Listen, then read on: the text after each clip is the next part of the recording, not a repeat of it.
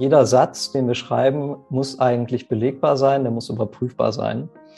Und man kann sich anschauen, was wir gemacht haben, welche Quellen wir benutzt haben, kann das überprüfen. Und wir entscheiden ja nicht nur nach wahr oder falsch, sondern wir haben eine Bewertungsskala äh, mit elf Kategorien. Man kann viele Sachen selber machen. Man kann sich fragen, emotionalisiert mich das jetzt sehr stark, was ich hier lese? Das ist schon immer so ein Hinweis darauf, dass man auf jeden Fall vielleicht einmal durchatmen sollte, nochmal ein bisschen Abstand gewinnen sollte zu dem, was man da liest und sich dann fragen sollte, woher kommt eigentlich diese Meldung? Spielfeld Gesellschaft, der Podcast. Spielfeld Gesellschaft ist eine Plattform, die Menschen und Ideen verbindet. Unser Ziel? Den gesellschaftlichen Zusammenhalt stärken.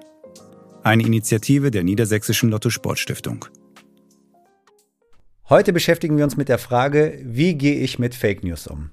Wir haben allerdings in der letzten Folge von Katharina Nukun gelernt, dass dieser Begriff idealerweise ersetzt wird durch Falschmeldung. Deshalb, wie gehe ich mit Falschmeldung um? Und darüber möchte ich sprechen mit Matthias Bau von Korrektiv.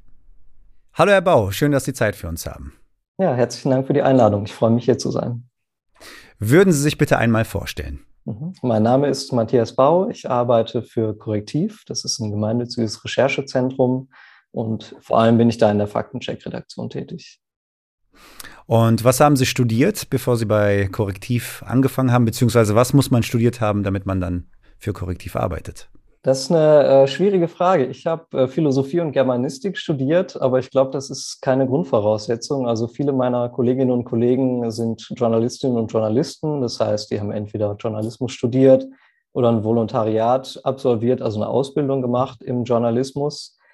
Und ich bin aber eher zufällig bei Korrektiv gelandet. Also ich war vorher auch an der Uni in Duisburg-Essen und äh, habe dort gearbeitet war befristet angestellt und musste mich dann nach einem neuen Anstellungsverhältnis umschauen. Und äh, das war an der Uni aber schwierig. Und so bin ich dann über ein Praktikum letztendlich bei Korrektiv gelandet. Jetzt ist die Frage natürlich naheliegend. Ähm, wir wollen auch Korrektiv kennenlernen. Wie würden Sie Korrektiv beschreiben? Was macht Korrektiv? Also Korrektiv ist ein gemeinnütziges Recherchezentrum. Das hatte ich ja gerade schon gesagt. Wir haben einen Sitz in Essen und Berlin aber auch in Bottrop und bald in Greifswald. Wir haben verschiedene Redaktionen. Bekannt sind wir wahrscheinlich für die Faktencheck-Redaktion, für die ich arbeite und für unser Investigativteam. Ähm, wir haben aber mittlerweile auch eine Jugendredaktion, die sitzt in Bottrop und werden bald auch eine Klimaredaktion, eine Jugendklimaredaktion haben mit Sitz in Greifswald. Und wir recherchieren investigativ zu verschiedenen Themen. Bekannt ist zum Beispiel die Recherche zum Cum-Ex-Skandal, das ist ein äh, Steuerbetrug, der in Europa, aber auch weltweit stattgefunden hat. Wir haben zum Spendenskandal bei der AfD recherchiert und ähm, in der Klimaredaktion recherchieren wir aktuell zu Themen wie Solarausbau, Landwirtschaft und solche Dinge. Wie groß ist das Team? Wir sind jetzt stark gewachsen, auch in der Pandemie. Ich glaube, 2020 waren wir noch etwa 30 Personen. Jetzt sind wir schon bei über 50 angekommen. Ähm, und jetzt in der Faktencheck-Redaktion sind wir aktuell acht Personen. Wow. Das Spielfeld beschäftigt sich ja oder möchte sich mit der Fragestellung beschäftigen, wie man mit Falschmeldungen umgeht. Was hat denn Korrektiv mit Falschmeldungen zu tun? Also wir haben seit 2017 eine Faktencheck-Redaktion. Das heißt, wir beschäftigen uns mit äh, Informationen im Internet, die äh, falsch sind oder mit gezielter Desinformation. Also wir verwenden diesen Begriff von Fake News, der ja sehr populär ist, ähm, verwenden wir nicht, sondern wir unterscheiden bei Falschbehauptungen zwischen Desinformation und Missinformation. Desinformationen sind Falschbehauptungen, die gezielt gestreut werden, also wo Leute Lügen verbreiten oder die Unwahrheit gezielt verbreiten. Und Missinformationen, wo Leute ja aus einem Fehler heraus letztendlich etwas sagen, schreiben, ähm, auf WhatsApp rumschicken, was nicht der Wahrheit entspricht, weil sie vielleicht aber glauben, dass es wahr sein könnte. Und wir prüfen eben solche Inhalte im Internet, die kann man uns auch zuschicken über verschiedene Plattformen. Und dann schauen wir uns das an und veröffentlichen sogenannte Faktenchecks. Das sind im Grunde journalistische Artikel, wo dann eine Tatsachenbehauptung oder auch mehrere überprüft werden auf ihren Wahrheitsgehalt. Mhm. Welche Gründe könnte es denn geben, dass Menschen Desinformation verbreiten, also mit Absicht Falschmeldungen verbreiten? Also ich glaube, ein ähm, besonders prägnantes Beispiel haben wir jetzt in der Bundestagswahl ähm, gesehen. Da wurde ja vor allem gegen die Grünen äh, Desinformationen gezielt verbreitet. Da ist vielleicht diese Plakatkampagne Grüner Mist vielen Menschen aufgefallen. Die haben ja mit riesigen Plakaten in verschiedenen Städten eigentlich Stimmung gegen die Grünen gemacht, aber mit Informationen, die nicht der Wahrheit entsprachen. Also das war dann eine politische Motivation. Warum Leute ansonsten Desinformation verbreiten, ist nicht immer eindeutig zu sagen. Also oft sprechen die ja auch nicht mit uns, wenn wir dann fragen, hey, warum äh, hast du das gemacht oder was war der Grund dafür, dass du das gepostet hast? Häufiger ist es, dass Leute wirklich glauben, dass das stimmt, was sie da verbreiten. Also wenn sie auf WhatsApp ein Bild weiterleiten, ein Zitat oder irgendwie eine Tonaufnahme, gehen viele davon eigentlich aus, dass es schon stimmt, was sie da verschicken an Freunde und Bekannte. Können wir das an einem praktischen Beispiel mal skizzieren? Ich lese etwas und habe das Gefühl, dass das nicht stimmen könnte. Was mache ich dann? Wie nehme ich Kontakt auf mit Korrektiv und was passiert dann? Mhm. Also erstmal braucht man Korrektiv gar nicht. Man kann viele Sachen selber machen. Man kann sich fragen, emotionalisiert mich das jetzt sehr stark, was ich hier lese? Das ist schon immer so ein Hinweis darauf, dass man auf jeden Fall vielleicht einmal durchatmen sollte, nochmal ein bisschen Abstand gewinnen sollte zu dem, was man da liest und sich dann fragen sollte, woher kommt eigentlich diese Meldung? Werden jetzt Quellen angegeben für das, was da behauptet wird? Gibt es jemand, der sich verantwortlich zeigt für den Inhalt? Also steht da der Name eines Journalisten, einer Journalistin oder sonst einer Person, die vielleicht den Artikel geschrieben hat? Wer ver, ähm, verantwortet die Website? Also gibt es ein Impressum? Kann ich sehen, wer wirklich auch für die Gesamtheit dieser Webseite verantwortlich ist? Wenn das alles nicht weiterhilft, dann kann man sich natürlich äh, an Korrektiv wenden. Da gibt es verschiedene Möglichkeiten. Also man kann ganz klassisch eine Mail schreiben, einfach sagen, hey, ich habe da im Internet das und das gesehen, das hat mich stutzig gemacht, könnt ihr vielleicht mal gucken, ob das denn wahr ist. Man kann auch ähm, bei WhatsApp eine kurze Nachricht schreiben. Das haben wir im letzten Jahr etabliert, dass man uns auch dort kontaktieren kann. Das heißt, es gibt eine WhatsApp-Nummer, die ich, die ich mir abspeichern kann und dann direkt über WhatsApp sie anschreiben kann? Genau, richtig. Da haben wir einen sogenannten Faktencheck-Bot aufgebaut. Also das ist erstmal eine automatisierte Kommunikation. Und da kann man dann Sachen hinschicken und wir schauen uns die dann eigentlich täglich an, was da so reinkommt, was man davon vielleicht prüfen kann. Mhm. Und was können Sie jetzt anders als ich? Weil Sie ja gerade beschrieben haben, im Grunde genommen könnte ich ja den Faktencheck selbst durchführen. Und wenn ich nicht weiterkomme, kann ich aber auch äh, Kontakt mit Ihnen aufnehmen. Was können Sie denn besser als ich? Mhm. Also ob ich was besser kann, ähm, ist natürlich eine interessante Frage. Wahrscheinlich kann ich es nur besser, weil ich mehr Übung habe, nicht weil ich jetzt irgendwie ein tollerer Mensch bin oder was auch immer, sondern einfach, weil ich das jetzt trainiert habe. Ich meinte natürlich auch technisch, also. Ja. ja, aber das ist äh, ein, ein guter Punkt, den Sie ansprechen, weil es auch eine Idee von Korrektiv ist, Medienbildung zu vermitteln. Also wir geben auch Workshops, wir halten Vorträge und wollen eigentlich letztendlich Menschen dazu befähigen, selbst auch Fakten prüfen zu können, Verständnis davon zu haben, wie funktionieren Medien, was sind das für Inhalte, die mir begegnen. Aber rein technisch ähm, haben wir gar nicht so große äh, Mittel. Also wir prüfen die Viralität eines Beitrages mit so einem kleinen Browser-Plugin. Das heißt, wir schauen uns an, wie oft das geteilt wurde, zum Beispiel auf Facebook oder Instagram oder Twitter. Das ist ein Kriterium für unsere Arbeit dass wir sagen, okay, wenn das wirklich viel geteilt ist, zum Beispiel tausendmal auf Facebook, das kommt auch recht häufig vor, dann schauen wir uns, schauen wir uns das näher an. Ansonsten achten wir natürlich sehr darauf, was sind jetzt die Tatsachenbehauptungen, die verbreitet werden. Also Beispiel Corona-Impfung, dann wird behauptet, die Corona-Impfung macht unfruchtbar. Mhm. Wir sehen, dass das glauben offenbar viele Menschen, das wird auch viel verbreitet und wir werden gefragt, hey, stimmt es eigentlich? Und dann fangen wir an, dazu zu recherchieren. Das ist dann ganz klassisch und journalistisch. Also man versucht Quellen zu finden, die diese Aussage belegen würden, guckt, welche Wissenschaftlerinnen und Wissenschaftler forschen vielleicht zu diesem Thema, wen kann man fragen, ob das wirklich stimmt. Oder man stellt eine Presseanfrage. Das ist natürlich auch möglich. Woran arbeiten Sie denn gerade, wenn ich fragen darf? Aktuell arbeite ich an einer Behauptung, da geht es darum, dass Deutschland einen Lastenausgleich einführen würde wie nach dem Zweiten Weltkrieg. Das heißt, ähm, man geht an das Privatvermögen von Leuten ran, nimmt denen Geld weg, um damit Leute zu entschädigen, die einen Impfschaden erlitten haben. Also die Behauptung ist, Deutsche sollen enteignet werden ähm, ab Januar 2024. Und mit diesem Privatgeld sollen dann eben Leute entschädigt werden. Das ähm, ist aber eine Fehlinterpretation tatsächlich von einer Gesetzesänderung. Also es gibt diesen Lastenausgleich nicht, der ist nicht vorgesehen bei der Entschädigungszahlung für Impfschäden. Aber es gibt natürlich Entschädigungszahlungen. Also der Bund haftet oder die Länder haften, wenn man jetzt einen Impfschaden erlitten haben sollte durch eine Impfung. Mhm. Sind die Quellen nachvollziehbar, woher diese Falschmeldungen kommen? Oder ist es oft auch so ähnlich wie bei verwischten Spuren, dass man eigentlich nicht herausfinden soll, wer diese Falschmeldung in die Welt gesetzt hat? Also es gibt einige Akteure, die wir immer wieder sehen. Das sind bestimmte Websites. Ähm, da erscheinen immer wieder Artikel und die haben auch immer wiederkehrend eigentlich recht hohe Klickzahlen oder werden häufig geteilt. Aber jetzt auch wieder Beispiel Bundestagswahl, da ist es dann manchmal schwierig herauszufinden, woher kommt jetzt etwas. Also da wurden beispielsweise so kleine Sharepics, ähm, so nennen wir das, da ist dann ein Bild drauf von einer Politikerin, Politiker und ein Zitat. Sowas wurde häufig verbreitet über Annalena Baerbock. Da wurde dann gesagt, ja, sie will ähm, Haustiere verbieten, weil die zu viel CO2 produzieren. Oder sie möchte äh, die Witwenrente abschaffen und das Geld lieber für äh, Flüchtlinge und Flücht äh, Geflüchtete ausgeben.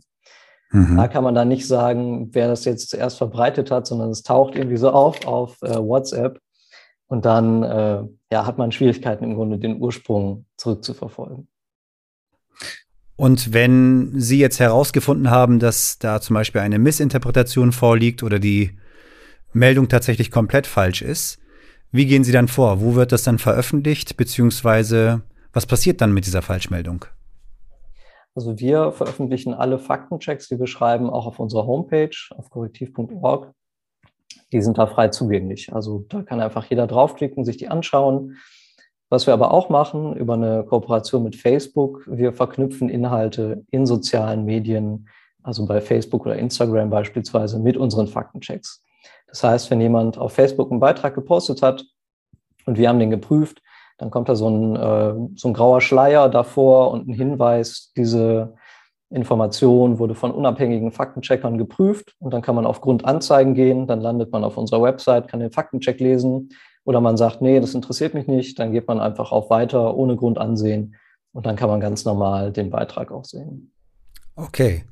Sie haben gerade erklärt, ich kann auf die Homepage und habe Zugriff. Ist denn die, ich nenne es jetzt mal Dienstleistung auch gratis, wenn ich Kontakt zu Ihnen aufnehme und frage, ob Sie dieses oder jenes mal prüfen würden? Die ist gratis, genau. Also dadurch, dass wir gemeinnützig sind, also nur über Spenden und Stiftungsgelder finanziert werden, mhm. stellen wir auch alle Recherchen kostenlos zur Verfügung. Die kann einfach jeder und jede lesen. Die können auch durch andere Medien weiterverbreitet werden. Also es gibt so ein Prinzip, das nennen wir Steal Our Story. Da muss man eigentlich nur bei uns anfragen und kann sagen, hey, ich finde die Recherche toll, kann ich die mhm. auch verwenden? Und dann kann man das einfach machen.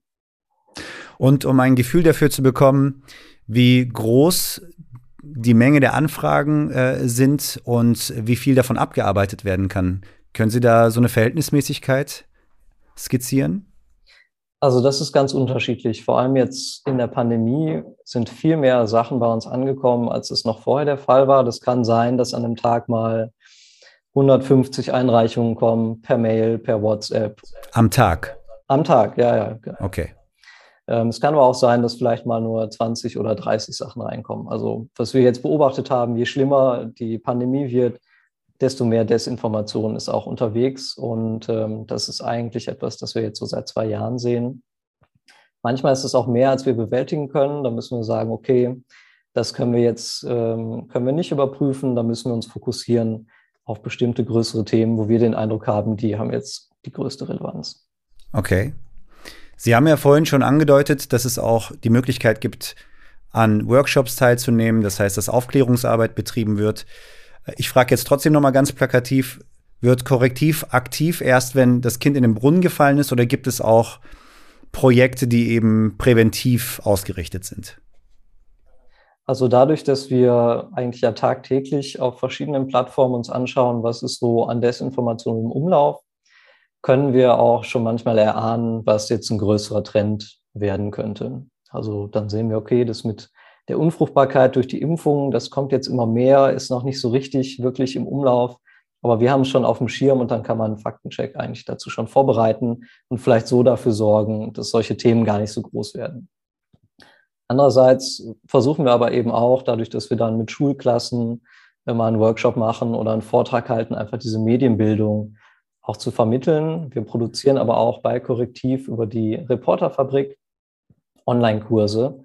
Die kann man belegen und da kann man auch ein bisschen das Faktencheck-Handwerk lernen. Gibt es ein bestimmtes Ziel, ähm, das das Korrektivteam sich aufgestellt hat, was man erreichen möchte? Also der, das Motto vom Korrektiv ist ja Recherchen für die Gesellschaft oder ähm, Fakten für die Demokratie. Letztendlich ähm, wollen wir jeden und jede befähigen, selbstständig beurteilen zu können, was gute Informationen sind, was wahr ist oder nicht, oder im Zweifelsfall zu wissen, wie kann ich rausfinden, ob jetzt an der Meldung etwas dran ist. Aber jetzt sowas wie, wir wollen jeden Monat 60 Faktenchecks schaffen, sowas äh, haben wir nicht.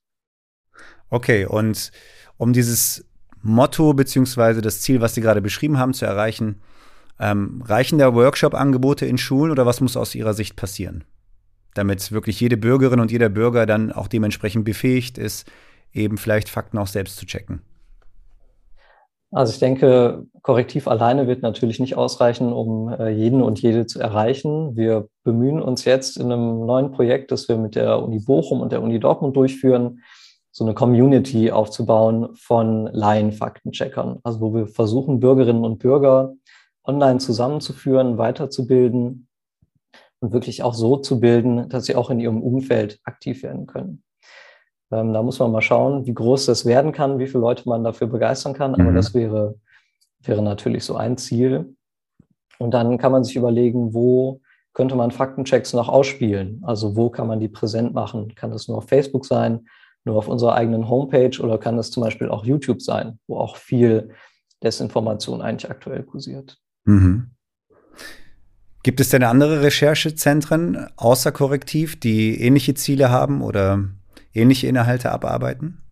Also Faktenchecks in Deutschland werden auch von der DPA, von der Deutschen Presseagentur und äh, von der AFP, das ist eine französische Presseagentur, durchgeführt. Ähm, die kooperieren da auch mit Facebook. Ansonsten im Bereich gemeinnütziger Journalismus kennt man vielleicht Plattformen wie netzpolitik.org oder die Riff Reporter. Aber das ist noch ein Bereich, der sich noch sehr im Aufbau befindet. Also es gibt das Forum für gemeinnützigen Journalismus. Da finden sich sehr viele Organisationen äh, zusammen, die diese Idee des gemeinnützigen Journalismus, also wirklich des unabhängigen Journalismus, dadurch, dass er durch Spenden oder Stiftungen finanziert ist, aufzubauen. Aber ich glaube, da geht in Deutschland noch mehr. Und sind sie untereinander vernetzt, sodass man sich Aufgabenbereiche vielleicht sogar aufteilen kann, damit es nicht doppelt gemoppelt ist, teilweise? Nee, also die Faktencheck-Redaktionen ähm, der AfP, der DPA und jetzt von Korrektiv, die arbeiten alle unabhängig. Ähm, bei investigativen Recherchen, da kooperiert Korrektiv regelmäßig mit Medienpartnerinnen und Medienpartnern. Das kann das ZDF sein. Das können aber auch Lokalzeitungen sein, beispielsweise. Also wir haben auch ein lokales Netzwerk. Da haben wir jetzt zuletzt über Schwarzgeld im Amateurfußball berichtet. Und da mhm. haben wir mhm. dann ganz viele ähm, Kooperationspartnerinnen und Kooperationspartner wirklich aus dem Lokalen reingeholt und gesagt, hey, wollen wir nicht bei diesem Projekt zusammenarbeiten? Wie können wir die Geschichte dann publizieren? Was könnt ihr bei euch machen und wie können wir dieses Thema möglichst groß machen? Welche Hindernisse gibt es denn, die Korrektiv in der täglichen Arbeit auch überwinden muss? Also gibt es, gibt es tagtägliche Schwierigkeiten, mit denen Sie zu kämpfen haben? Und wenn ja, welche sind das?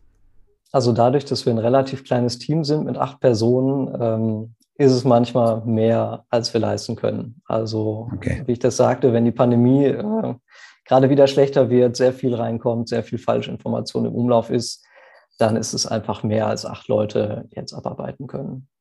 Generell kann man vielleicht noch sagen, dass auch wir als Faktenchecker dann kritisch äh, beäugt werden.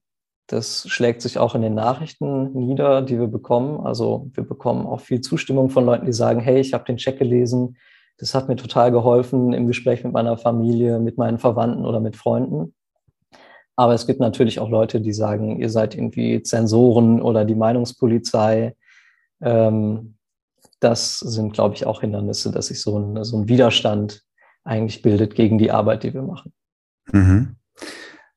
Wie entscheidet man denn, ob etwas wahr ist oder nicht? Also wenn einem vorgeworfen wird, dass das Zensur betrieben wird, wie kann man, was kann man dagegen halten? Also in unseren Faktenchecks verlinken wir alle Quellen, die wir benutzt haben für die Recherche. Das heißt, jeder Satz, den wir schreiben, muss eigentlich belegbar sein, der muss überprüfbar sein. Und man kann sich anschauen, was wir gemacht haben, welche Quellen wir benutzt haben, kann das überprüfen. Und wir entscheiden ja nicht nur nach wahr oder falsch, sondern wir haben eine Bewertungsskala äh, mit elf Kategorien. Da ist dann auch sowas dabei wie unbelegt. Also wenn wir sagen, es gibt diese Behauptung, aber auch wenn man mit Wissenschaftlerinnen und Wissenschaftlern spricht, kann man jetzt eigentlich nicht sagen, ist das wahr oder falsch. Das bleibt letztendlich vielleicht eine Vermutung oder es fehlt einfach nur Kontext. Also wir heben oder senken jetzt nicht einfach nur den Daumen, mhm. sondern versuchen eigentlich so viel wie möglich an Informationen zu einer konkreten Behauptung zu liefern. Was ärgert Sie persönlich am meisten? Am meisten ärgert mich, glaube ich, wenn alte Behauptungen, wo wir denken, ah, die sind doch jetzt schon wirklich olle Kamellen, dass die dann wieder hochkommen und die Leute scheinbar nicht geschafft haben, bei Google einfach einmal Faktencheck einzugeben mit dem entsprechenden Thema, was sie interessiert und dann sich das durchzulesen. Also das ist manchmal ein bisschen frustrierend. Fällt Ihnen da so eine alte Kamelle ein? Ja, also vor drei Monaten, glaube ich, war diese Behauptung über Annalena Baerbock wieder sehr viral, äh, dass sie eben die Witwenrente abschaffen möchte. Und wir dachten, boah, das war doch so ein großes Thema. Und der Artikel wurde mhm. so viel geklickt, den wir geschrieben haben. Wie kann das eigentlich sein, dass Leute das immer noch nicht mitbekommen haben? Aber es ist eben so, dann schicken wir den Faktencheck nochmal raus und äh, genau hoffen, dass es dann bald jeder und jede mal gelesen hat. Ist die Finanzierung von Korrektiv transparent, so dass man daraus eigentlich keinen Vorwurf formulieren kann oder passiert das trotzdem? Nee, die Finanzierung von Korrektiv ist sehr transparent. Also wir veröffentlichen die auch auf unserer Homepage. Da kann man sehen, wer für uns spendet, wer wie viel für uns gespendet hat, wie sich das entwickelt hat über die Jahre. Also auch unsere Geschäftsberichte kann man dort abrufen.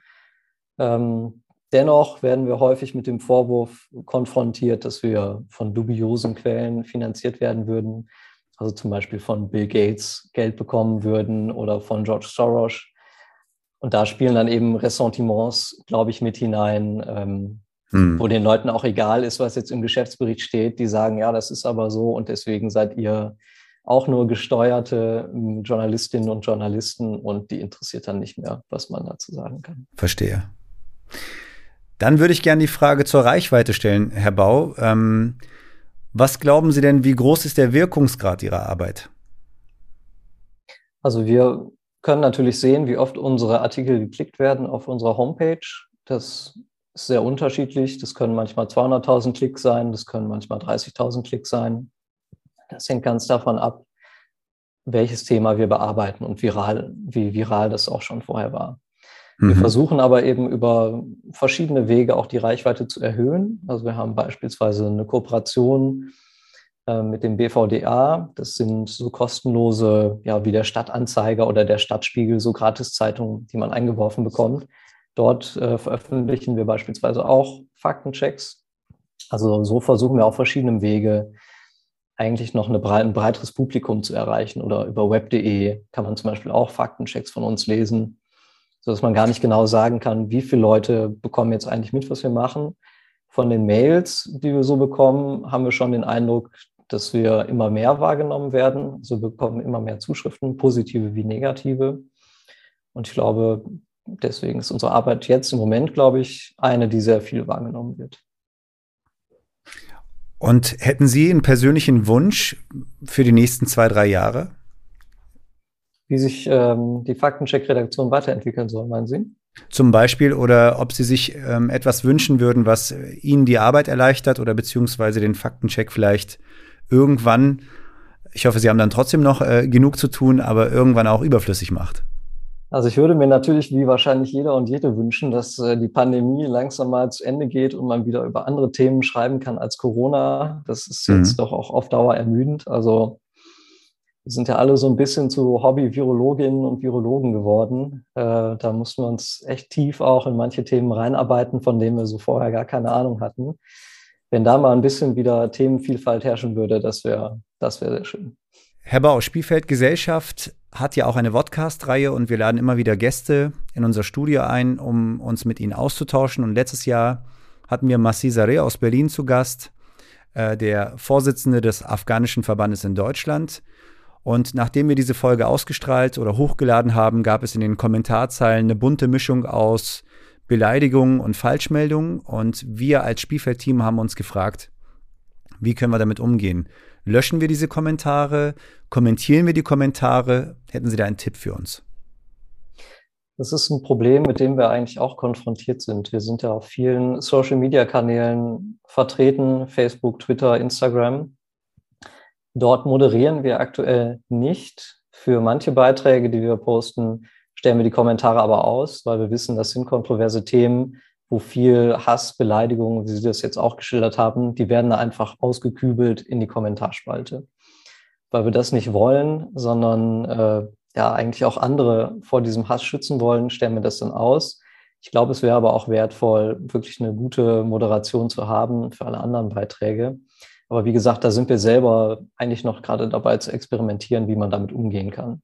Jetzt ganz persönlich die Nachrichten, die uns erreichen, zum Beispiel per Mail, da antworten wir drauf, wenn es konstruktiv ist. Also wenn jemand mhm. Rückfragen stellt oder Kritik äußert, dann gehen wir darauf natürlich ein. Wenn das jetzt aber Beleidigungen oder Hass sind, dann zeigen wir Sachen auch an. Ja? Also wenn uns jemand eine Todesdrohung schickt, dann muss ich nicht mit dieser Person irgendwie mhm. noch darüber sprechen, sondern dann muss man juristische Mittel ergreifen. Und das ist dann in unserem Fall die Anzeige. Wie wichtig ist es, Falschmeldungen als Falschmeldungen tatsächlich herauszukristallisieren um der Gefahr einer gesellschaftlichen Spaltung vorzubeugen? Ich glaube, das ist sehr wichtig, äh, vor allem mit dem Problem, was wir am Eingang besprochen haben, eigentlich des Interviews, dass manche Personen nicht in der Lage sind zu erkennen, handelt es sich jetzt um eine falsche Information. Wenn Personen dann wirklich glauben, das ist die Wahrheit, dann ist es natürlich ein Problem, weil sie aufgrund von falschen Annahmen handeln, vielleicht sich auch in Gefahr bringen. Ja, also bei Covid-19 kennt man das, Leute die irgendwie Chlorbleiche schlucken oder Entwurmungsmittel nehmen. Mhm. Das ist ja. dann auch eine gesundheitliche Gefahr, eine körperliche Gefahr. Da muss man natürlich dann auf jeden Fall entgegenwirken. Herr Bau, vielen Dank für Ihre Antworten und für Ihre Zeit. Es hat mir sehr viel Spaß gemacht, mit Ihnen zu sprechen. Ja, herzlichen Dank. Ich freue mich, dass ich dabei sein durfte. Danke fürs Zuhören. Ihr kennt das Spiel. Folgt uns, um up-to-date zu bleiben. Bis zum nächsten Mal.